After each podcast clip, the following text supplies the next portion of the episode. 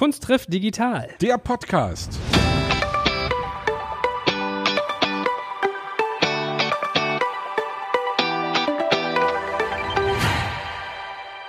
Wie immer mit dem charmanten Popprinzen Sebastian Krumbiegel. Und mit dem eloquenten Podcast-Papst Joel Kaczmarek. So, liebe Freunde und Freunde der guten Unterhaltung, und heute geht's ans Eingemachte. Ich zitiere mal ein bisschen für den Anfang. Fick dich, du blonde Brillenschlange. Kopftuchschlampe. Völlig unattraktiv, diese schwammigen, leichenbleichen Beine. Tüte auf den Kopf, dann würde ich dich flachlegen. Du hast es verdient, vergewaltigt zu werden, so nuttig wie du dich anziehst. Schau dich an, du forderst es geradezu heraus. Nimm ihn in den Mund, scheiß Feministin. Das alles sind Zitate aus einem Video, was die liebe Franzi von Kempis, unsere heutige Gästin, produziert hat mit dem Thema Hass gegen Frauen. Jetzt ist Schluss. Denn ich kann auch mal ein Stück weit zitieren. Sie hat ein ganz tolles Buch auch gerade geschrieben und ich finde, der Klappentext, die Beschreibung dieses Buches macht, glaube ich, sehr gut deutlich, was Franzi so beschäftigt. Und zwar lautet dieses Buch oder trägt den schönen Titel Anleitung zum Widerspruch, klare Antworten auf populistische Parolen, Vorurteile und Verschwörungstheorien. So, und es muss ja nicht immer das Frauenthema sein. Wenn man sich den Klappentext besagten Buches einmal durchliest und äh, liebe Hörerinnen und Hörer, ich animiere euch alle, klickt jetzt auf den Buchhändler eures Vertrauens und kauft euch Anleitung zum Widerspruch. Und wenn man sich, wie gesagt, den Klappentest durchliest, dann steht dort sexistische Sprüche bei der Weihnachtsfeier, Impfgegner beim Geburtstagsessen, islamfeindliche Kommentare unter einem Facebook-Post. Wir alle kennen Situationen, in denen wir mit Halbwahrheiten oder einem problematischen Weltbild konfrontiert werden. Aber was entgegnet man, wenn jemand den Klimawandel leugnet, an die BRD GmbH glaubt oder an eine jüdische Weltverschwörung? So, liebe Franzi, das ist ja, glaube ich, so gefühlt deine Mission. Du bist fleißig im Netz unterwegs mit, ja, unterschiedlichen Ansätzen, wie man gegen so etwas vorgehen sollte. Und ich glaube, uns steht eine richtig, richtig spaßige Gesprächsrunde hier bevor. Und das mal so als mein Intro zu deinem Schaffen. Aber das war jetzt natürlich nur ein Ausschnitt. Vielleicht tauchen wir mit dir mal gemeinsam weiter ein. Also schön, dass du da bist. Hallo, jetzt war es schön, dass ihr mich eingeladen habt in euren Remote-Podcast in diesen Tagen. Ja, Franzi, weißt du, ich bin ja gerade ein kleines bisschen erschrocken, wie Joel hier seinen Aufschlag gemacht hat, ja. Weil natürlich war das wieder durchaus reißerisch und durchaus, wie sagt man, irgendwie investigativ. Clickbait. Ja, genau. Und es ist natürlich genau das, womit wir uns beschäftigen oder womit du dich beschäftigst. Wie funktioniert das Netz? Wie funktioniert das Netz als Multiplikator und als Spreader verschiedener Dinge, mit denen wir uns konfrontiert sehen? Also Joel, du hast eben gerade schon über Verschwörungstheorien gesprochen. Du hast angefangen, so habe ich dich kennengelernt im Netz, als die sogenannte besorgte Bürgerin. Kannst du uns ein bisschen was über dieses Format erzählen, was du damit machen wolltest, was du damit erreichen wolltest und vielleicht auch aus deiner Sicht, was du damit erreicht hast? Die besorgte Bürgerin, ehrlich gesagt, ursprünglich hieß sie Franzi von Campus. Und so hieß mein YouTube-Kanal und so hieß auch, wenn ich mich richtig erinnere, auch mein Twitter-Handle. So heißt er bis heute, Franzi Campus.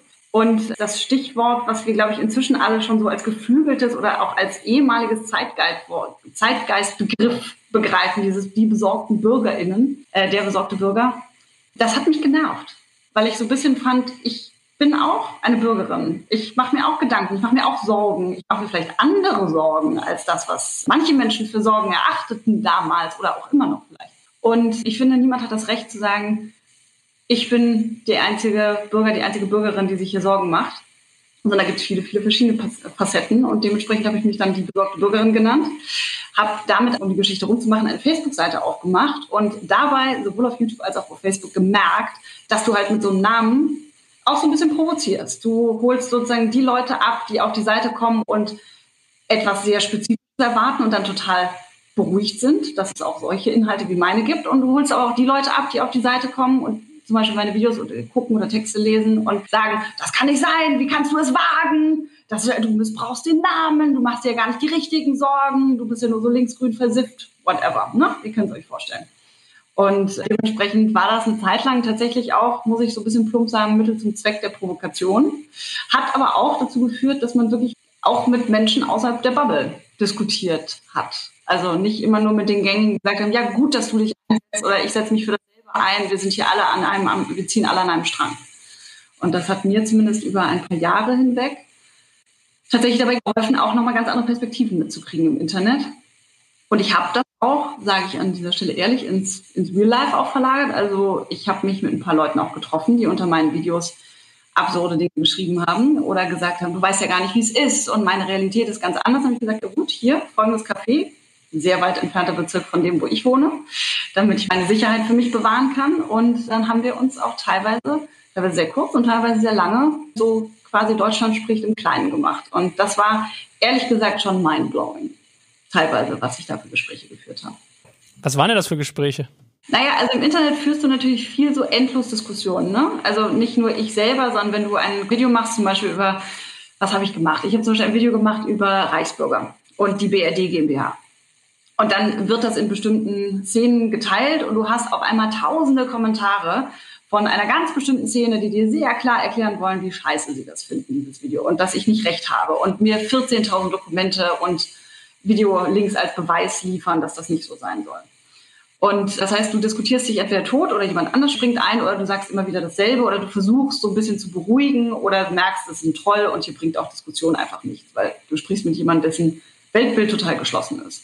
Im Real Life guckt man sich ja an und sagt, hi, ich bin die Franzi, ich bin besorgte Bürgerin, du bist, nennen wir die Person jetzt mal Ulf und ähm, hast eine, eine Meinung oder du bist die Brigitte und fühlst dich verfolgt von bestimmten Sachen. Also da war auch ein Gespräch dabei, das war einfach sehr, sehr schwierig, weil ich da auch gemerkt habe, die Person ist einfach sehr, auch, auch mental in einer sehr schwierigen Situation. Und da kannst du dann auch kein, kein Gespräch führen, dem ich irgendetwas beitragen konnte. Aber teils waren das, es waren vielleicht insgesamt so 10, 15 Gespräche. Und teils waren das wirklich Menschen, die auch reden wollten, die auch gesagt haben, da ging es nicht zwingend um rein komplett abgedrehte Verschwörungsideologien, sondern ging es wirklich um ich habe das Gefühl, hier läuft was falsch. Das ist ja genau der Punkt, ja. Oft wollen die Leute ja nicht reden. Hab ich das Gefühl. Also ich lasse mich höchst ungern im Netz auf Diskussionen ein. Weil da habe ich immer nur das Gefühl, was du eben schon sagtest, ich bin in meiner Bubble, die sind in deren Bubble und wir nähern uns eigentlich nicht einander an. Deswegen ist, glaube ich, ja schon der richtige Wind, das ins Real Life zu verlagern und mit den Leuten wirklich zu reden. Weil je länger ich mir über diese Dinge Gedanken mache, desto mehr glaube ich auch wirklich, dass es zwingend notwendig ist, dass wir miteinander reden und dass wir nicht irgendwie sagen, hey, hey, ich hab recht und du bist ja sowieso bescheuert und ich habe hier die Weisheit mit Löffeln gefressen und du hast gar keine Ahnung und bist völlig in irgendeiner Verschwörungsfalle. Also wir sehen es ja gerade bei den ganzen Corona-Protesten, ja. Wir wissen alle, wie wir dazu stehen. Ich in meiner Bubble, ich habe Leute, die eben sagen, hey komm, wir, das ist wichtig, dass wir das jetzt machen und wir müssen irgendwie vernünftig sein, damit wir das Virus in den Griff kriegen. Und dann gibt's aber eben Leute, die das anders sehen. Und das sind ja, um jetzt mal wirklich äh, Butter bei den Fischer zu machen, das sind ja nicht nur Nazis und das sind ja nicht nur irgendwelche Hools und irgendwelche.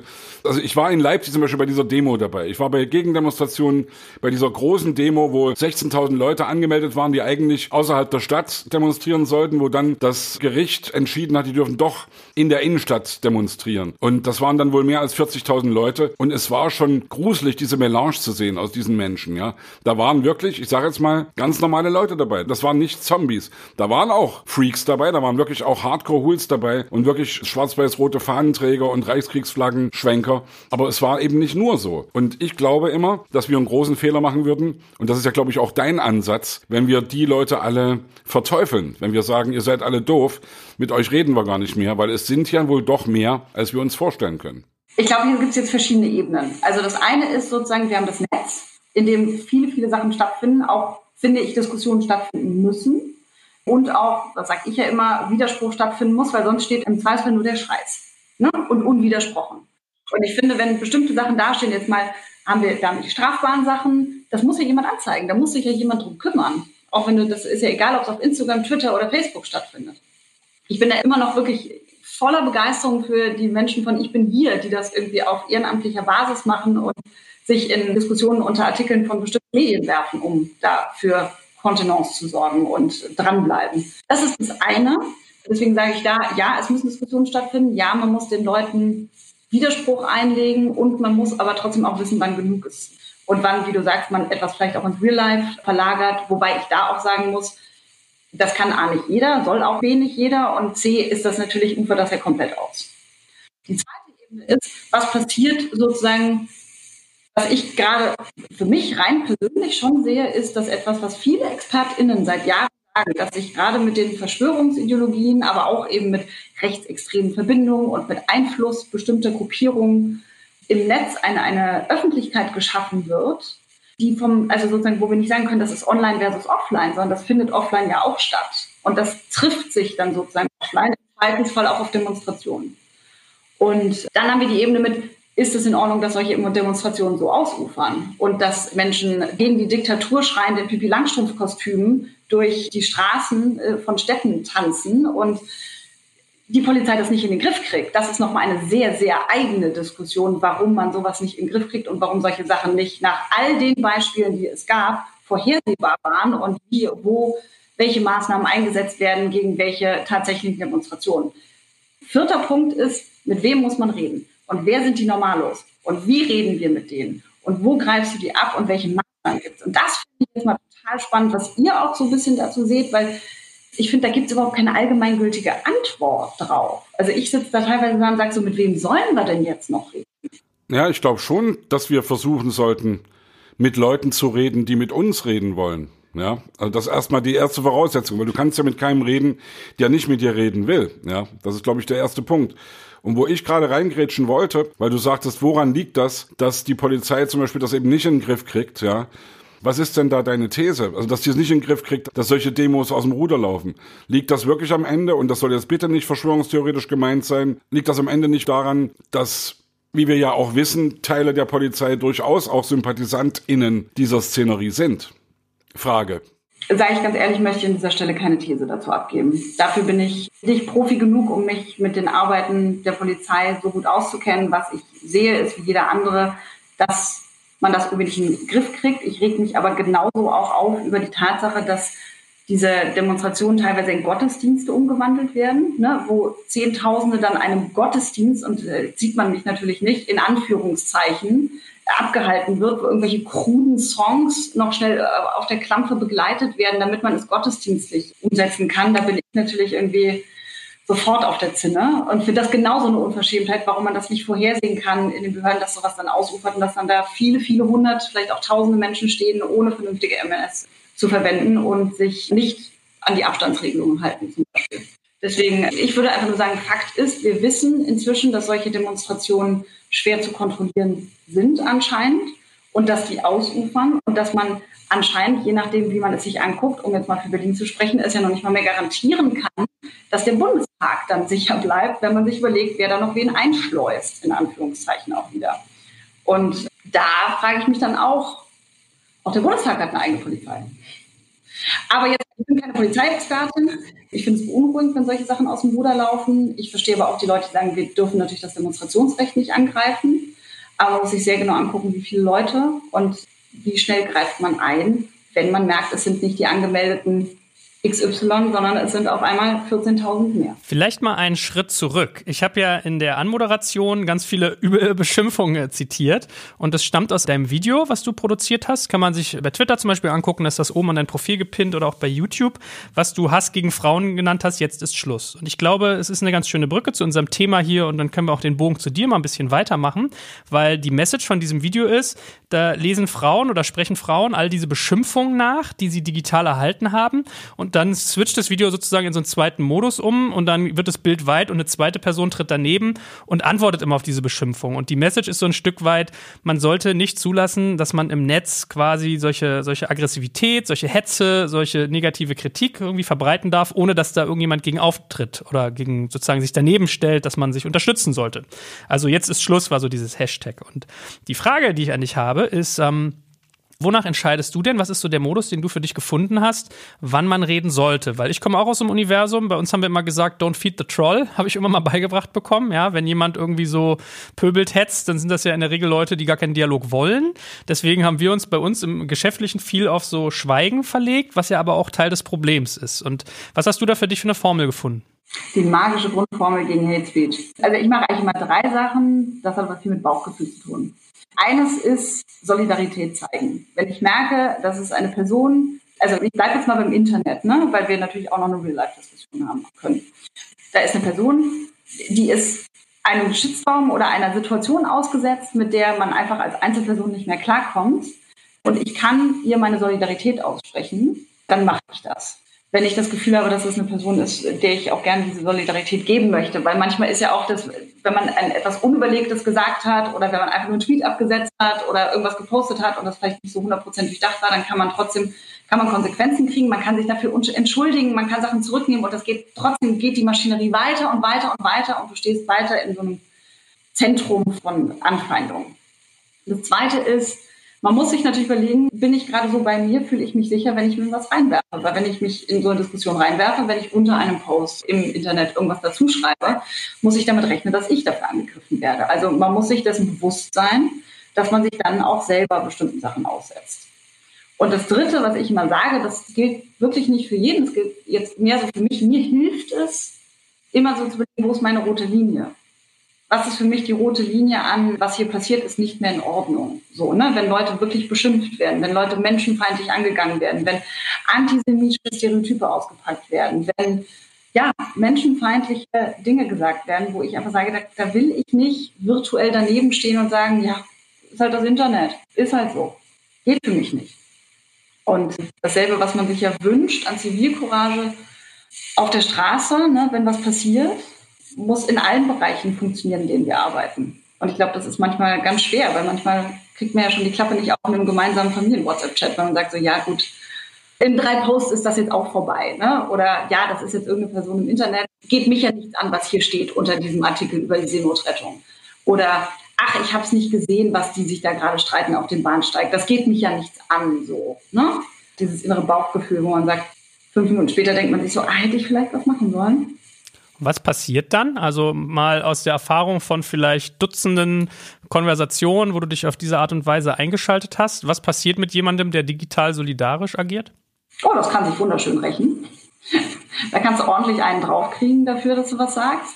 Aber ich weiß es halt selber. Ich weiß selber, was passiert, wenn ich was gepostet habe, ein Video gemacht habe, einen Text schreibe und den online stelle und das Ding geht irgendwie in der falschen Szene viral oder es passiert irgendwas und dann schreibt dir jemand und sagt, hey, ne, ich sehe, dass hier gerade was passiert, ich stehe hinter dir, ruf an, schreib, wenn ich irgendwas tun kann und so weiter. Ich weiß einfach, was das mit mir macht. So, ich fühle mich dann besser und dasselbe Gefühl möchte ich anderen Das geht mir ganz genauso. Also ich bin ja auch schon ganz gut Shitstorm erprobt und krieg das genauso mit. Also ich antworte niemals auf irgendwie Beschimpfungen, aber ich antworte immer wenn sich jemand solidarisch zeigt. Und wenn unter ganz vielen ätzenden Hate Speech Posts ein positiver ist oder fünf positive, dann sage ich immer oder schreibe dann zurück und sage, hey, vielen Dank, das bringt mir echt was. Das ist wirklich auch so, weil es macht ja was mit dir, wenn du beschimpft wirst und wenn du dann eben merkst, dass es da draußen auch Leute gibt, die eben ihre Energie dafür benutzen, was Positives zu, zu sagen, zu schreiben, dass dich das wirklich echt bestärkt und dass dir das in dem Moment wirklich auch hilft.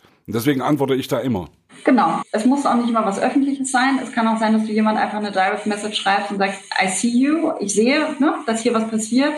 Sag Bescheid, wenn du was brauchst. Oder einfach nur dieses, ich sehe dich. Und ich merke, dass da was passiert. Dieses sich gesehen fühlen für das, was einem gerade passiert. Das, mir hat das immer sehr geholfen, tatsächlich. Und was ja Solidarität nicht ausschließt, aber einschließt, finde ich, ist, dass man sich mit der Tatsache auseinandersetzt, was da passiert weswegen ich immer doch für eine Diskussion plädiere, ist, weil ich das oft unter den Bürgerinnen-Videos erlebt habe, dass sich wildfremde Menschen, die ich natürlich nicht kannte, also eine Community zusammengefunden hat, die dann mitdiskutiert hat, die 5000 äh, Reichsbürgerdokumente widerlegt hat oder selber 5000 Gegendokumente gefunden hat. Das war so eine Hardcore-Crew, den ich auch einzeln geschrieben habe und gesagt habe, hey, lieber XY, tausend Dank, dass du es machst, so, und dann der eine war ein Lehrer, die andere war Sozialpädagogin und die haben sich einfach von selber da reingefressen, weil sie da so Bock drauf hatten, dem auch gegenzuhalten. Und dass man das halt sieht und sich darüber auch nicht nur freut, sondern auch selber vielleicht diese Person für andere Leute sein kann. Jetzt heißt ja dein Buch Anleitung zum Widerspruch. Klare Antworten auf und dann sozusagen mehrere Dinge.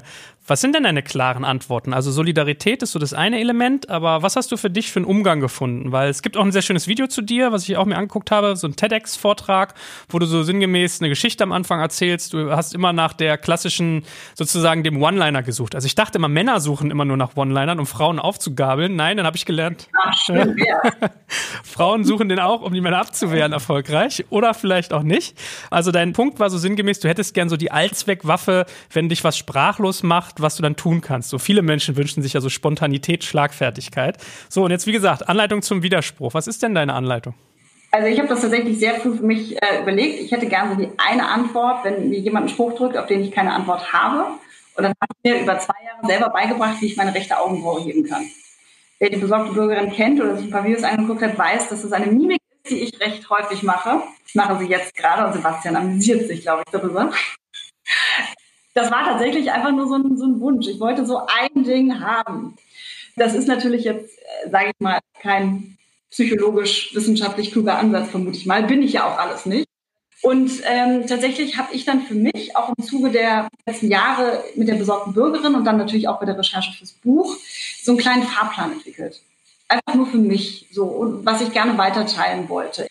Das eine ist, dass ich finde, dass es hilft, wie gesagt, die roten Linien zu definieren. Wann gehe ich rein und wann nicht? Was ist meine rote Linie? Was ist für mich der Moment, wo ich sage, hier muss ich reingehen? Wenn ich in der Kaffeeküche mit den Kolleginnen stehe, wenn wir jemals da wieder stehen, oder in der digitalen Kaffeeküche, versus wenn ich was im Netz sehe, versus wenn ich irgendwo mit der Familie sitze und so weiter. Ne? Was ist der Punkt, wo ich sage, stopp, bis hier noch nicht weiter? Das zweite ist, ich habe mir wirklich Wissen drauf geschafft bei den Themen, die mir wichtig sind oder waren. Also das verändert sich ja auch im Leben. Es gibt ja ganz viele Themen, wo man, man gerne widersprechen, aber jeder, der so ehrlich ist mit sich selber, weiß, es gibt so ein paar Sachen, die sind einem vielleicht ein bisschen näher. Und da, da gerät man auch immer wieder in die Diskussion. Und das sind so die Themen, da habe ich mir Wissen aufgeschafft, einfach nur, um mich da selber sicherer zu fühlen, damit man nicht in diesen Verzweiflungsmodus kommt, wo man nur noch schreit und wo man nur noch sagt, ah, aus Empörung, ja, aber das, was du sagst, ist falsch, falsch, falsch. So und nicht so. Ne? Argumente. Ja, genau. Mir helfen Argumente, ruhiger zu bleiben. Die helfen manchmal, dass man nicht sofort eben hochrot wird, sondern einfach sagt, ich weiß, ich kenne meine Fakten und deswegen kann ich hier tief durchatmen, auch wenn wir alle, alle wissen, Fakten retten und helfen, überzeugen in keiner Diskussion. Man schafft es nur, wenn man das für sich selber verwenden kann, finde ich. Genau, das war der zweite Punkt. Und der dritte Punkt ist wirklich dieses, dass man sich ein bisschen Gedanken macht, wie gehe ich in eine Diskussion? Und warum gehe ich in eine Diskussion? Und mit wem gehe ich in eine Diskussion? Also dieses, was will ich erreichen? Will ich, dass mein Gegenüber meiner Meinung ist? Oder will ich einfach nur, dass jemand aufhört, bestimmte Sachen zu wiederholen, weil sie mir unangenehm sind? Für wen halte ich diese Diskussion? Will ich, dass alle Umstehenden mitkriegen, dass hier Widerspruch gehalten wird? Oder will ich wirklich mit der einen Person etwas erreichen? Und wie geht es mir in der Diskussion? Bin ich geistig, mental, psychisch in der Lage, diese Diskussion auch auszuhalten, wenn sie im Zweifelsfall auch sehr lange dauert und mich auch sehr persönlich angeht? Weil man oft ja auch Diskussionen eben nicht mit Wildfremden im Netz beziehungsweise mit Wildfremden auf der Straße führt, sondern mit den eigenen Eltern und Geschwistern, Freunden, KollegInnen. So. Und das trifft einen ja doch näher, als das jetzt eine wildfremde Person tun würde. Genau, das sind so meine kleinen kleinen persönlichen Leitfäden. Und wie ging es dir in Corona-Zeiten damit? Also das ist ja vielleicht nochmal ein Turbo-Booster für das, was du dir überlegt hast. Also da kannst du jetzt nicht mehr auf der Cocktailparty stehen, aber dann gehst du vielleicht über die Straße, wohnst einer Diskussion bei, wo Ladenbesitzer A mit Ladenbesitzer B vielleicht klagt und da entstehen ja ganz viele solche Gespräche. Wie bist du denn da zum Beispiel vorgegangen? Ich habe zu, zu diesem Corona-Jahr eine sehr persönliche Geschichte wir erinnern uns ja alle, ne? es war März und die meisten oder viele, die konnten zumindest, gingen ins Homeoffice. Wir hatten den ersten, damals nannten wir es, glaube ich, noch Shutdown. Und ich hatte, ja, ich hatte ab Mitte März ein positives Ergebnis und war über vier Wochen sehr, sehr krank. Und es ging mir auch richtig scheiße. Also ich hatte einen mittelschweren Verlauf, ich musste nicht beatmet werden, ich musste nicht ins Krankenhaus, aber es ging mir richtig, richtig schlecht. Und deswegen habe ich durch dieses Corona-Jahr extrem das erlebt, was finde ich, oft von Profis geraten bekommt. Mach es persönlich. Versuche jemanden persönlich zu erinnern. Erzähl deine Geschichte ne? und versuche jemanden nicht mit knallharten Fakten zu überzeugen. Ne? 70 Prozent aller Menschen sind so und 400 XY sind so, sondern versuche eine gemeinsame Ebene zu finden. Und mich frustriert natürlich ganz viel, weil ich sage es euch ganz ehrlich, wenn ich sage, ich hatte Corona, ist die erste Reaktion ganz oft immer noch, ach krass, du bist einer der ersten Menschen, die ich kenne, persönlich. Zweite Reaktion, aber war nicht so schlimm, oder? Und dann sitzt du so da und sagst so, nee. Und bist sofort in der Rechtfertigungsposition. Weil die Annahme ist, ach Gott, war doch nicht so, ne? Jetzt beruhige mich so. Und ähm, dann bin ich sehr ehrlich und sage, doch, es war schlimm, es war scheiße. Ich lag über vier Wochen zu Hause, ich konnte mich kaum bewegen. Ich habe sechs Wochen lang nichts gerochen, nichts geschmeckt. Ich hatte monatelang Nachwirkungen, was meine Lunge anging. Also es ist einfach, und das gemerkt hilft tatsächlich. Es hilft, wenn du, da geht es mir gar nicht um Drama und Pathos, sondern geht es einfach nur um auf die simple Frage, wie war es, war doch nicht so schlimm, kann ich sagen, doch. Und es ist eine Krankheit, die ich so nicht vorhergesehen habe. Und ich bin ne, Mitte 30 fit, gesund, sportlich tatsächlich auch. Und äh, mich hat es komplett niedergebügelt. Und das merke ich hilft mehr als die ganze Faktenlage zu Grippe harmlos äh, versus Covid nicht harmlos oder Sterbezahlen versus Sterbezahlen oder ne, wisst ihr, was ich meine? Ja, ja, ja, ja. Das merke ich gerade. Das hilft, wenn, wenn das zumindest das Intro ist, wo ich sage, nee, war nicht so. Und das erlebe ich sehr oft, dass die Leute dann auch initial erstmal sagen, ja komm, aber das also klingt jetzt doch eher nach Grippesymptomen. Und dann fängst du an aufzuzählen, sagst du, ne? und dann sagen sie so, ach krass, okay, ja gut, aber dann bist du ja die Ausnahme. Die meisten sind ja asymptomatisch. Und dann geht man in die Fakten. Aber dann hat man schon mal so einen, so einen Zugang gefunden. Und das ist so ein bisschen meine Erkenntnis aus dem Jahr 2020 bis jetzt, dass diese persönliche Ebene finden, wenn es geht, natürlich schon eine gute Ebene ist, weil die Menschen dich nicht sofort in Frage stellen, weil es deine Geschichte ist. Ich überlege gerade so, ich kenne das oder ich habe es mal irgendwo aufgeschnappt, dass manchmal in so Geiselsituationen geschulte sozusagen Akteure da den Namen geben. Also sagen wir mal, du bist Geisel in einem Banküberfall, dann sagen die irgendwie, ich heiße Bernd Schneider, ich habe zwei Kinder, ich bin von Beruf Postbote, weil du dann auf einmal dich emotionalisierst und dir ein Gesicht gibst. Und daran erinnert mich das gerade so ein bisschen, dass wenn man was Persönliches reingibt, dass man den Dingen ein Gesicht gibt. Ist das was, was du in Diskussionen insgesamt merkst? Weil mir ist sehr hängen geblieben, als du vorhin meintest, wir alle wissen, dass Fakten niemanden überzeugen. Also ganz oft überzeugen einen ja Emotionen, Geschichten, Eindruck, Nonverbales. Kannst du das auch auf andere Bereiche anwenden, was du sozusagen jetzt in diesem Corona-Jahr festgestellt hast? Vielleicht kann ich mal kurz reingrätschen, weil ich habe ein Beispiel, also natürlich ist es immer so, dass sich persönliche Beispiele emotionalisieren. Also wenn wir über die Flüchtlingssituation 2015 sprechen, ich, ich glaube, jeder von uns hat das Bild noch vor Augen von dem kleinen Jungen, der am Strand liegt mit der blauen Hose und dem roten T-Shirt, ja, mit dem Gesicht nach unten. Und ich glaube, dass dieses Bild, man kann jetzt auch wieder darüber diskutieren, ob die Würde des Menschen angetastet wurde, so ein Bild zu zeigen. Aber das mit diesem Bild auf jeden Fall erstmal emotional bei ganz vielen Leuten, die immer so volle Kanne gegen die in Anführungsstrichen Invasion von Geflüchteten aus der ganzen Welt waren, dass die dann gemerkt haben, ups, ey, das hätte ja auch mein Sohn, mein Enkel, mein Bruder sein können. Da ist was passiert. Und ich glaube, das ist das, was du eben auch gemeint hast. Wenn du so eine, so eine persönliche Beziehung zu einem Bild oder wenn, wenn du irgendwas persönlich erlebst, hast du ein anderes Verhältnis dazu. Ja, und ich glaube, das geht ja in alle Richtungen, ne? positiv wie negativ. Also für mich, also einerseits frustriert es mich, weil ich so das Gefühl habe, ne, ich komme automatisch in diese Rechtfertigungshaltung, dass ich das erklären muss, dass ich ein, ne, dass es eben nicht so easy war. Merke ich, dass es mir hilft, Leute zu erreichen, die ich sonst vielleicht nicht erreicht hätte mit rein, ach, das weiß doch jeder, hier liest doch einfach mal die Faktenlage so. Ne? Aber das kannst du natürlich in die andere Richtung genauso machen, diese Emotionalisierung. Also wenn ich mir überlege, wie die ganzen Verschwörungsmythen rund um die angebliche Sterblichkeit von Kindern durch Masken, ne? das haben wir vielleicht viele von uns mal gehört am Rande, das wurde einfach gebraucht, äh, missbraucht, Stimmungsmache und um Menschen Angst und Panik einzureden. Und das ist ja auch so ein, ein, sehr persönlicher Zugang, sehr persönliches Bild, was man nimmt, um so eine Angst in Menschen zu triggern nach dem Motto, oh Gott, mein Kind, mein Enkelkind könnte potenziell gefährdet werden. Also es geht, glaube ich, you can use it for bad or for good. Wisst ihr, was ich meine? Naja. Ich glaube, man muss extrem aufpassen, dass man eben gerade mit diesen Emotionalisierungen und diesem persönlichen Zugang dass du damit natürlich auch Leute einfach komplett instrumentalisieren kannst. Und das würde ich dann wiederum nicht unterstützen. Und das hoffe ich auch, dass ich das jetzt nicht tue mit meinen kleinen Corona-Geschichtchen. Aber ja, das geht euch weiter. Naja, die Frage ist ja sozusagen, ob da der Zweck die Mittel heiligt. Ja? Also das ist eben immer die Frage. Ich stelle mir die Frage ganz oft, also die berühmte Freiheit des Andersdenkenden, wenn wir jetzt sagen, wir müssen fremde Menschen schützen vor Angriffen von Nazis dann sehen wir das aus unserer Sicht natürlich als was Richtiges an. Wenn wir aber dann hören, dass Nazis sagen, wir müssen unsere deutschen Frauen schützen vor der Aggression der Invasoren, dann sehen wir das nicht so. Und ich glaube, genau das meinst du gerade. Verstehst du diese Analogie gerade?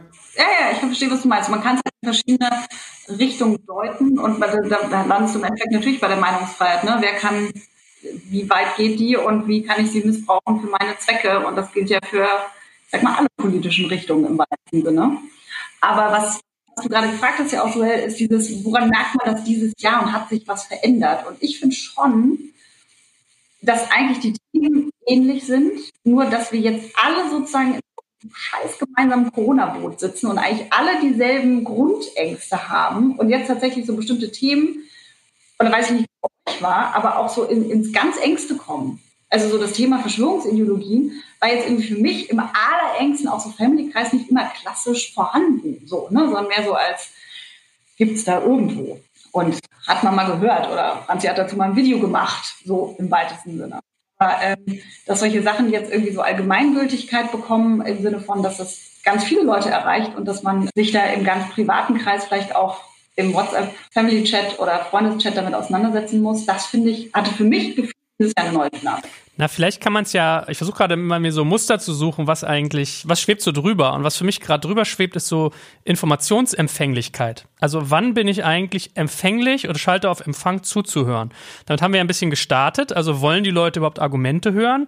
Und äh, wollen die Leute Argumente oder wollen sie Emotionen, wollen sie Erfahrung? Worum geht's eigentlich? Und wenn wir jetzt bei dem Thema Verschwörungstheorien, Ideologien sind, also bei mir ist zum Beispiel so, ich habe eine gewisse Fantasie bis zum gewissen Punkt. Also ich kann mir vorstellen, dass jemand mit einer Pandemie Geschäft macht und dass vielleicht manchmal Entscheidungen getroffen werden, die nicht smart sind, aus Panik, aus Geldmache, aus was weiß ich. Aber der Sprung zu da ist eine politische Elite, die Kinderblut trinkt, das finde ich schon irgendwie sehr weit, ja. Und deswegen, was hast du denn für dich da so entdeckt? Weil ich glaube, es ist auch was, was dich beschäftigt, so Verschwörungsideologien und wie eigentlich Massen sich so bilden. Hast du dich damit mal näher auseinandergesetzt? Also es gibt da ja ein ziemlich cooles Buch, ich weiß nicht, ob ihr das kennt, Fake Facts von Pierre Lamberte und Katharina Nockhuhn, die äh, sich sehr damit beschäftigt haben und auch passgenau zum Thema Corona unter anderem. Und ich fand das eine total spannende Erkenntnis daraus, dass wir, was man schon vorher sich vielleicht denken konnte, aber das irgendwie nochmal so schwarz auf weiß zu sehen und zu lesen und von denen zu hören, dass Menschen in Zeiten von Krisen eher dazu neigen, Verschwörungsideologien anzuhängen. Ne? Dass wir eher, wir sind verunsichert, wir haben Angst und wir befinden uns in einer unfassbar unvorhersehbaren Situation. Und das schreiben die da auch sehr klar, dass man in solchen Zeiten eher dazu neigt. Aber das ist sozusagen auch laut Studien, die ich jetzt nicht auf dem Kopf weiß, wohl schon so war, dass es vorher auch gerade in Deutschland auch schon eine gewisse Gruppe an Menschen gab, und es sind jetzt nicht irgendwie anderthalb Prozent, die auch schon dazu geneigt haben, Verschwörungsideologien anzuhängen. Deswegen, man hat, glaube ich, so eine gewisse Grundlage und dann passiert etwas, was die gesamte Bevölkerung quasi elektrisiert und uns alle, alle angeht. Und dann kommt noch dazu, dass wir in einer Situation sind, in der man, ich sage es immer ganz ehrlich, nichts richtig machen kann. Ne? Weil alle versuchen ja eine Lösung zu finden, jedes Bundesland für sich, jeder Unternehmer für sich, jeder Arbeitgeber, jede Familie, ne, wie sehen wir uns, wie sehen wir uns nicht. Jeder versucht das irgendwie so für sich richtig zu machen, aber jeder muss ja auch ständig anpassen. Es gibt neue Erkenntnisse, neue wissenschaftlichen Erkenntnisse, neue Gesetze, neue Regulierungen. Und das heißt, es ist alles so ein ewiges Ausprobieren, während man ja irgendwie bei klarem Verstand bleiben muss. Und in einer Welt, in der man sonst eigentlich gewöhnt ist, dass alles relativ klar funktioniert. Und da verstehe ich, dass die Leute unsicherer werden und dass man, wenn man so aus dem, was man vorher überhaupt nicht wahrgenommen hätte, was du meinst, Joel, ne? Dieses, dass man jetzt eher Informationen wahrnimmt, die man vielleicht vorher nicht wahrgenommen hätte, dass man dann sowas hört, was eine leichte Erklärung bietet für eine unfassbar komplexe Situation. Irgendwie, also auch wenn ich mir wünsche, dass es mir und meinen Ängsten natürlich nicht passiert, verstehe ich den Drang, dass man sagt, geil, es gibt eine Antwort. Es gibt eine Lösung für etwas, was ich überhaupt nicht verstehe, weil warum ist nicht jetzt gerade so krass in uns alle. Na, so funktioniert ja Populismus allgemein, ne? Das ist ja Populismus, leichte Antworten auf komplexe Probleme zu geben. Absolut. Im Verschwörungsideologischen geht es ja wirklich darum, dass man sagt, es gibt leichte Antworten und ich blende alles aus, was diese Antworten möglicherweise widerlegen könnte. Und im Endeffekt stelle ich ja immer die Frage, wem nützt es, cui bono, und komme zu dem Schluss, dass es eigentlich eine Verschwörung ist, einer sehr geheimen Gruppe, die über Jahrtausende manchmal alles geheim gehalten hat, nie entdeckt wurde dabei bis heute und die Unwesen treibt. Und ich glaube, da bündelt sich jetzt einfach in Corona-Zeiten ganz viel. Da kommen ganz, das sind ja lauter Klassiker mit dabei. Also QAnon gab es ja auch schon vor Corona. Und äh, auch die ganzen antisemitischen Verschwörungstheorien, die jetzt wieder hochbrodeln, sind uralt.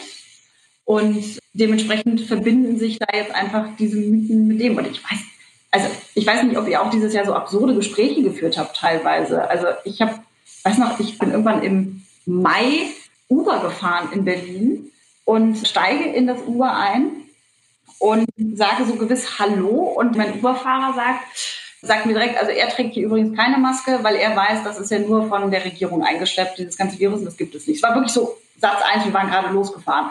Dann haben wir original anderthalb Stunden, also eigentlich für eine viertelstündige Fahrt, anderthalb Stunden darüber diskutiert und landeten natürlich beim Judentum und bei der Weltverschwörung und bei dem, ne, dass das alles vor Jahrtausenden angefangen hat, dass es nur darum geht, die Menschen zu versklaven. Das Virus ist jetzt nur das Ende einer langen Kette. Und irgendwie passieren mir diese Diskussionen dieses Jahr mehr unabsichtlich, ohne dass ich ins Internet gehe und sage, hier ist ein Video, was ich dazu gemacht habe und jetzt diskutiere bitte mit mir darüber. Sondern dieses It's happening in my normal life. Ja, weil die Maske ja ein Erkennungszeichen ist sozusagen, unter anderem, ja. Du trägst sie sozusagen bewusst vor dir her, um zu sagen, hey, ich trage Maske und du trägst sie eben auch bewusst nicht, um ganz klar zu sagen, fuck you, ich trage keine Maske, ich glaube da alles nicht dran. Also ich frage mich, weil du ja gerade gefragt hast, wem nützt es, ja? Ich glaube ja eben auch, dass das oft auch wirklich ein klares Geschäftsmodell ist, irgendwelche, also gerade im Netz, ja, Verschwörungsmythen zu spreaden, ja, dass man damit wirklich echt Geld verdienen kann. Also genau wie was weiß ich, wie Sarrazin damit Geld verdienen kann, dass er krude Thesen irgendwie rausbringt und da erstmal weiß, er hält einen rein.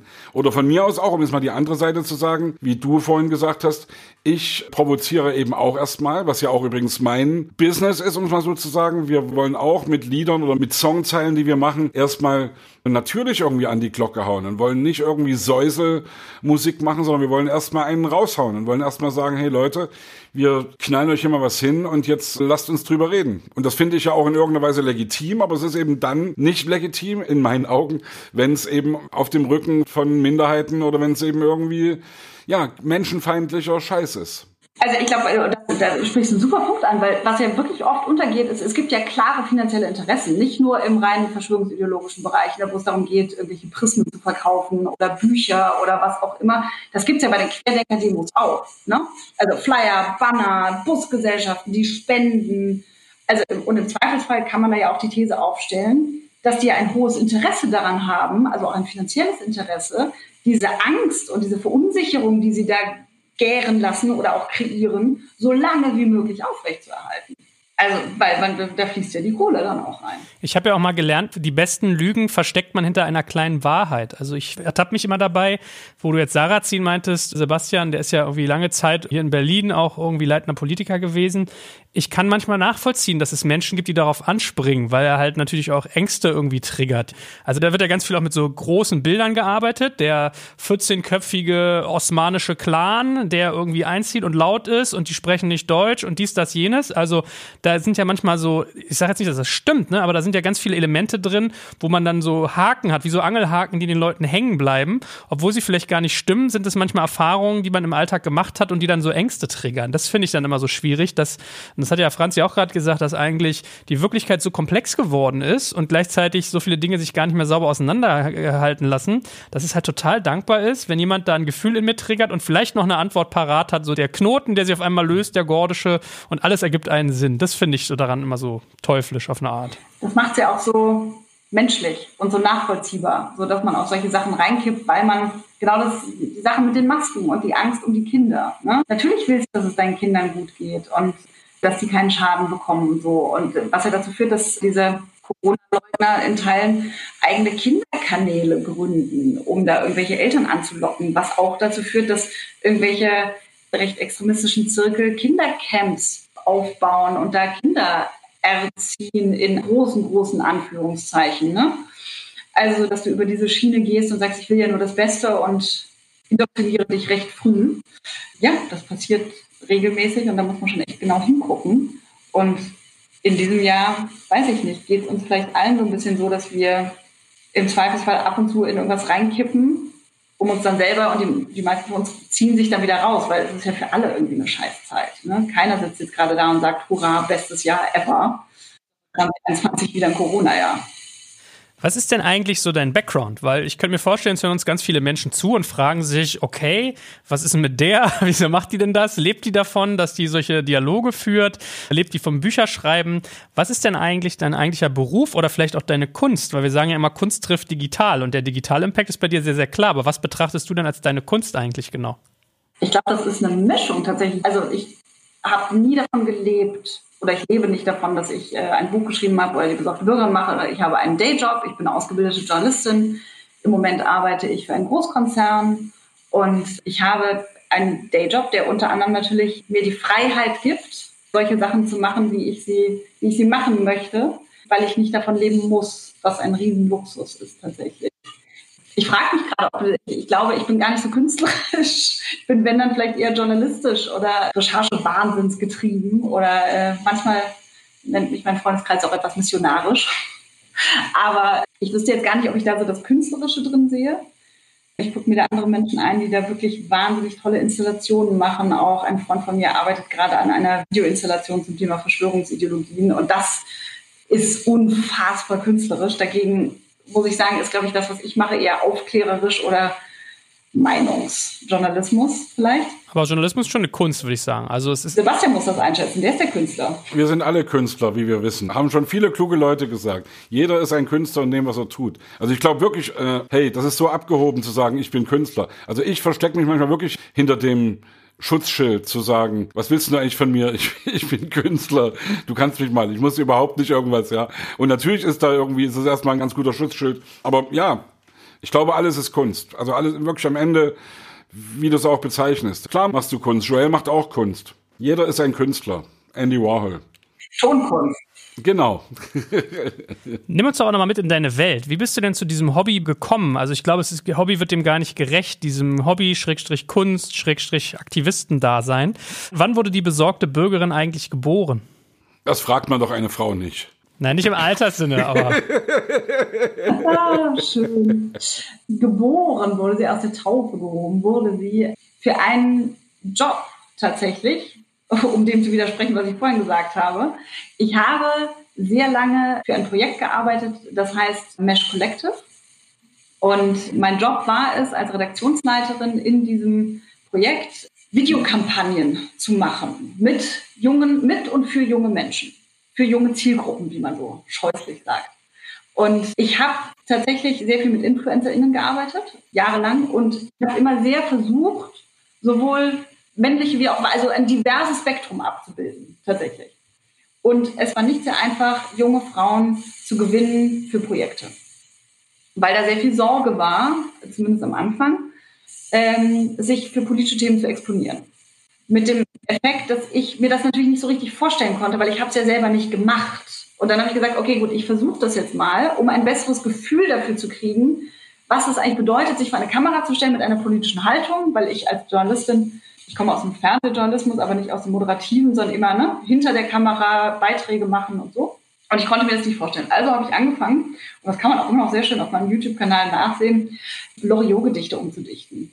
Super schön nicht peinlich im Nachhinein. Also bis heute ist manchmal auch noch eine Qual, dass ich sie noch online stellen lassen muss. Ist, ich überwinde mich da noch, um mal zu gucken, was passiert. Und habe mich an so ein, zwei YouTuber übergreifenden Kampagnen beteiligt. Und das war sozusagen dann immer mein Beitrag, umgedichtete Loriot-Gedichte. Und habe gemerkt, also A, gab es ein Feedback, weil es gab und gibt nicht so ein, ein Übermaß an weiblichen Stimmen im politischen Spektrum, was Videos angeht. Und habe gemerkt, dass es mir echt geholfen hat, auch besser zu verstehen, was sind die Issues, was sind die Kommentare, warum werde ich so sexualisiert? Und es war für mich als damals 30-Jährige immer schon einfacher als vielleicht für eine 19- oder 20-Jährige. So ging das eigentlich ursprünglich los. Und dann kam, wie gesagt, Pegida und dieser ganze Wahnsinn. Und ich habe so ich habe mich so oft geärgert über so Sachen und immer gedacht, da muss es doch mal ein Video dazu geben, was das so richtig gut erklärt. Oder da muss es doch verschiedene Stimmen geben, die es genauso sehen wie ich gerade oder die da auch dran verzweifeln. Und ergab sich ehrlicherweise ein Video zum nächsten, ein Text zum nächsten. Es war immer so ein, ich habe was gesehen und gedacht, nee, nee, finde ich nicht in Ordnung, kann ich so allgemein nicht stehen lassen. Und dann wollte ich da immer was draus machen. Und das gipfelte tatsächlich dann eben in dem Buch, was jetzt rausgekommen ist weil ich gesagt habe, das ist ja was total Schönes, wenn es sich tatsächlich jeder hinlegen kann und jeder kaufen kann, weil nicht jeder auch die Zeit und die Muße und den Bock hat, sich im Internet rumzutreiben und sich irgendwelche Videos anzugucken. Also jetzt gibt es das halt in einer haptischen Form, die vielleicht etwas runtergebrochener ist. Und wie steht eine gelernte Journalistin, Schrägstrich Aktivistin dazu, dass mittlerweile halt, wie soll man sagen, Informationsvermittlung gar nicht mehr den Medien vorbehalten ist. Also lange war das ja so Gatekeeper-Funktion. Es gibt einen gewissen Ethos, den man da irgendwie hat, also richtige Statuten. Und auf einmal kommt so ein Rezo um die Ecke, macht ein YouTube-Video und nagelt so eine ganze Partei an die Wand, kriegt Spiegeltitelblätter, Millionen von Klicks. Also so eine völlig andere Informationsökonomie, die auf einmal einsetzt. Wie siehst du das denn? Ich finde das Bombe. Danke. Gut. also, ich finde das super gut. Ich finde, das ist ja einfach nur, also alle negativen Aspekte, die im Internet zu Recht auch zugeschrieben werden, gibt es ja auch im Positiven. Dass es jetzt Stimmen gibt für Menschen, die früher keine Stimme gehabt hätten. Für marginalisierte Gruppen, für Menschen, die sonst nicht zu Wort kommen. Dass es tatsächlich die Möglichkeit gibt, Sachen zu sagen. An, wenn du Rezo erwähnst, er hat gerade ein Talk-Video gemacht, was ich sehr liebe, über das Thema Masken und wieder rasiert mal in 18, ich weiß gar nicht, wie viele. Elf Minuten, glaube ich, ja. Einfach so on point. Natürlich, ich bin total happy, dass es solche Videos gibt. Ich bin trotzdem sehr für einen sehr klug gemachten Journalismus und journalistische Inhalte, die einordnen, die begleiten, die objektiv bis subjektiv im Kommentarbereich an Sachen herangehen.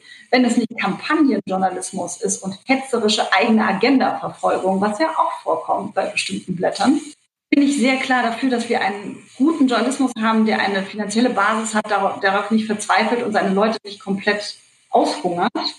Aber natürlich gibt es jetzt auch andere Gatekeeper. Die Gatekeeper-Funktion in der Form gibt es nicht mehr. Und ich glaube, das sehen wir immer wieder, dass gewisse daran auch kranken und dann nicht hinterherkommen. Aber ich glaube nicht, dass Qualitätsjournalismus, der wirklich gelebt und umgesetzt wird, daran kaputt gehen wird, dass es andere Menschen gibt, die ihr einen Beitrag und eine Stimme und einen Einfluss haben. Oder vielleicht sogar andersrum gesagt, glaubst du, dass Informationsvermittlung, Austausch, Diskurs eigentlich mittlerweile dezentralisiert wird, weil du hast gesagt, du möchtest kein Parteibuch tragen. Und ich sehe auch, dass so die großen Volksparteien irgendwie gefühlt gar nicht mehr, also das Volks kann man bald streichen, glaube ich. Und genauso ist es ja mit den Medien, dass ganz viele auch irgendwie dahinter was, was wittern und sich eher so einzelnen Menschen anhängen. Und ich weiß nicht, wie es Sebastian ging, aber für mich war das so ein bisschen augenöffnend, als wir bei uns mal Kim Gloss, Ina Aogo da hatten, Influencerinnen, wo man, glaube ich, auch mal so ein bisschen lächelt, ja, da, da, da versteigt man sich, glaube ich, sehr schnell zu. Und dann fängst du irgendwann an zu verstehen, dass es Community Owner im Kleinen sind mit einer extrem hohen Glaubwürdigkeit und einer extremen Macht. Also glaubst du, das wird zunehmen, dass das Medium Internet quasi Diskurs eigentlich dezentralisiert? Nein, du redest ja jetzt eigentlich von der Personalisierung, ne? Ja, beides eigentlich. Also ich finde das überhaupt nicht erstaunlich, weil ich habe sehr lange schon auf YouTube mit YouTuberInnen gearbeitet, bevor das irgendwie gang und gäbe war, dass das alle machten also mit der Leichtigkeit, in der wir heute über Influencerinnen reden, muss man ja sagen, das war ja vor, sag mal, acht Jahren nicht so. Und äh, wir erinnern uns, glaube ich, alle an den Moment, als Angela Merkel das erste Mal ein YouTuber-Interview zuließ und die Welt quasi in Ohnmacht fiel. Beziehungsweise die deutsche Welt. War das nicht sogar auch Rezo? Ich überlege gerade. Nein, es war eine Floyd. Ah, vielleicht stimmt. Da fand ich weiter richtig schlecht, ehrlich gesagt. Muss man, by the way, auch mal sagen. Aber gut, anyway. Entschuldige, erzähl weiter. Also könnte ich jetzt noch viel dazu sagen, aber wir überspringen das. Dann mach mal. Geht's, geht's nur mir so? Ich fand ihn da unterirdisch schlecht. Also einfach diese ganze Souveränität seines Kanals hat man gemerkt, hat er irgendwie aufgegeben. Einfach nur von der Gesprächsführung her, von, der, von dem Auftreten ging es mir so. Also das Lustige ist, was, was die meisten Leute nicht wissen, ist, wir haben die Kampagne gemacht, also ich und mein Team und vor allem zwei YouTuber, Dark Victory und Tense Intense, die äh, dazu geführt hat, dass es das Interview gab. Wir haben eine Kampagne vorher gemacht, wir haben zwei, ich habe zwei Newsformate gemacht für die Bundeszentrale für politische Bildung die mit diesen beiden YouTubern jeweils auf ihren Kanälen immer im Wochenwechsel ein, ein aktuelles Newsformat gemacht haben. Und wir haben in einer Woche dazu aufgerufen, Fragen, Frag Merkel, Fragen an die Bundeskanzlerin zu stellen. Und deswegen ging auf Twitter und überall so steil, dass sogar Seibert irgendwann angefangen hat zu antworten, bis er gemerkt hat, dass das irgendwo herkam und dass sich nicht irgendjemand hingesetzt hat und brav gedacht hat, oh, jetzt fragen wir mal Frau Merkel. Das war jedenfalls bevor dieses Interview kam. Und ich muss trotzdem zu diesem Interview, damit hatte ich dann nichts zu tun, also zu dem ersten nicht, also zu dem mit Floyd. Ich verstehe aus journalistischer Perspektive, dass man damit nicht zufrieden war, aber ich finde es auch absurd, daran journalistische Ansprüche zu stellen. Wirklich absurd. Also ich finde, es ist das eine zu sagen, ich weiß es nicht, man muss sich damit auseinandersetzen, man kann sich mit ihm persönlich darüber auseinandersetzen, wie er vorbereitet war oder nicht. Aber man muss auch sagen, a, es ist richtig einflussreich, sich da mit der Kanzlerin in ihren Ort, ne? allein die ganze Dynamik des Gesprächs, wenn wir uns erinnern, wie er da gesetzt ne? mit sozusagen allem im Hintergrund und sie war in her own place und sie ist, ich meine, die Frau leitet quasi Deutschland, also nicht nur quasi, leitet Deutschland seit Jahrzehnten und hat alle Erfahrungen und sitzt dann jemandem gegenüber, der zumindest natürlich aus einer anderen Welt kommt. Das ist schon mal ein Parameter, äh, also es ist einfach eine Verschiebung, es ist ein Machtgefälle. Und ich habe schon das Gefühl, dass da eine journalistische Hauptstadtpresse über einen YouTuber hingefallen ist, der im Zweifelsfall eben ihnen einen Platz weggenommen hat. Weil Merkel gibt jetzt auch nicht jeden Tag 14 Interviews und im Zweifelsfall war man per se unbegeistert. Ja, da sind wir ja aber genau am Punkt, wo wir gerade waren, dass es auf der einen Seite den sogenannten Qualitätsjournalismus gibt, von dem wir alle miteinander Fan sind, weil wir genau wissen, wenn es den nicht mehr gibt, dann ja, dann leidet eben wirklich die Berichterstattung über alles Mögliche darunter. Und andererseits gibt es natürlich dann wirklich jeden, der einen Rechner oder ein Handy hat, der sich eine Reichweite aufbauen kann, Klammer auf, die auch nicht von ungefähr kommt, sondern die man sich erstmal erarbeiten muss, aber mit der er dann eben wirklich einen Haufen Leute erreicht. Und ich wollte gerade fragen nach der Verantwortung, die man dann eben auch hat. Ja, also uns wurde früher immer gesagt, als wir Anfang Mitte der 90er Jahre auf einmal irgendwie in aller Munde waren, ihr habt eine Verantwortung und die müsst ihr wahrnehmen. Und ich habe das immer gehasst, ich habe das immer abgelehnt. Mittlerweile weiß ich aber, dass wir die natürlich hatten. Ja, natürlich haben uns viele Leute irgendwie an den Lippen gehangen und gerade Kids, irgendwie junge Leute, die eben irgendwie gesagt haben, hey geil, das hat der von den Prinzen gesagt, finde ich geil. Deswegen hast du die Verantwortung, egal ob du das willst oder nicht nicht. Und auch jemand, der in der Öffentlichkeit ist, ich glaube, Böhmermann hat das jetzt neulich mal gesagt, mit seinem Twitter-Account, wo er irgendwie, ich weiß nicht, wie viele Follower hat, aber weit über eine Million oder über zwei Millionen, ich weiß es gar nicht genau, aber richtig, richtig dolle viele Leute, wenn er irgendwas rausknallt, macht er damit Meinung, ob er das will oder nicht. Oder Donald Trump hatte irgendwie oder hat nach wie vor irgendwie mit seinem Twitter-Account eine größere Reichweite als irgendwelche Fernsehsender. Und das ist natürlich irgendwie eine Hammermacht, die man da hat. Und da kannst du Rezo sein oder kannst du irgendwie da ein 20-Jähriger sein oder du kannst ein 75-jähriger Präsident sein. Am Ende ist das Ergebnis dasselbe. Du erreichst tierisch, tierisch, tierisch viele Leute. Und dieser Verantwortung muss man sich ja schon bewusst sein. Und bin ich mir mittlerweile, ich habe lange nicht so eine Reichweite, logischerweise, aber ich überlege mir natürlich, was erzähle ich, wenn ich irgendwie rausgehe mit irgendwas? Ja, und klar, also ich meine, du kannst ja mit einem Lied oder auch mit einer Platte unfassbaren Einfluss haben, wenn das in den allgemeinen Diskurs eingeht. Ne? Also wenn man damit so hängen bleibt. Also ich glaube, wir sehen dieses Jahr schon sehr klar, was Künstler aus allen Bereichen für einen Einfluss haben können. Ne? Also das geht auch in Corona-Zeiten in verschiedene Richtungen. Man kann auch, ja, man, man muss sich schon Gedanken machen, glaube ich, auch welches Weltbild man transportieren möchte, wenn man sich überlegt, an wie man rangeht. So, also jetzt so, stelle ich mir jetzt so vor, ne, als die, die nicht singt. Gott bewahre. das braucht, glaube ich, keiner. Ah, ich glaube, du hast eine gute Stimme. Ah, ah, das muss man sich schon überlegen und dasselbe natürlich auch. Ich glaube, du kannst mit jeder Reichweite, die kann klein, aber fein, aber trotzdem mega Impressions haben, kannst du andere Leute beeinflussen. Dasselbe, um sozusagen den Bogen zurückzuschlagen zu unserem Thema, wo widerspreche ich und wo nicht. Du kannst mit einem Kommentar unter einem Artikel, der irgendwie wahnsinnig hetzerisch und krass ist, wenn der nicht widersprochen wird, kannst du damit Leute theoretisch beeinflussen, weil der steht halt, das, äh, ja gut, ich kann hier pöbeln. Liebe Franzi, es war ein schöner und ein bunter Ritt und wir haben, glaube ich, alle ganz viel mitgenommen. Liebe Hörerinnen und Hörer, ich rufe euch nochmal auf. Anleitung zum Widerspruch, das könnt ihr euch kaufen in der Buchhandlung eurer Wahl oder macht es euch ganz einfach und folgt der lieben Franzi einfach auf Twitter. Ja, ihr wisst ja jetzt, wie sie heißt, das muss man gar nicht mehr wiederholen, so oft haben wir das gesagt. Also es war wirklich ein Vergnügen und äh, ich habe ganz viel mitgenommen. Sebastian, eigentlich gebührt dir aber das Schlusswort heute. Für mich ist heute irgendwie ein, also Franzi, wann haben wir uns kennengelernt? Im Januar 2020 zu einer Podiumsdiskussion in Bochum im Schauspielhaus, ich glaube zum Thema 70 Jahre Grundgesetz oder 75 Jahre, wie, oh, wie alt ist unser Grundgesetz? Hilfe, Hilfe, Hilfe. 1949 da, oder? Ich glaube 70 Jahre Grundgesetz. Es war 70 Jahre Grundgesetz, glaube ich. Und das war eine sehr spannende Diskussion mit Sonja Mikisch, das war, was ich wirklich, äh, die, glaube ich, auch für dich irgendwie eine gute Sparringspartnerin ist, die ich kennengelernt habe über Anja Reschke, die wir auch schon im Podcast hatten.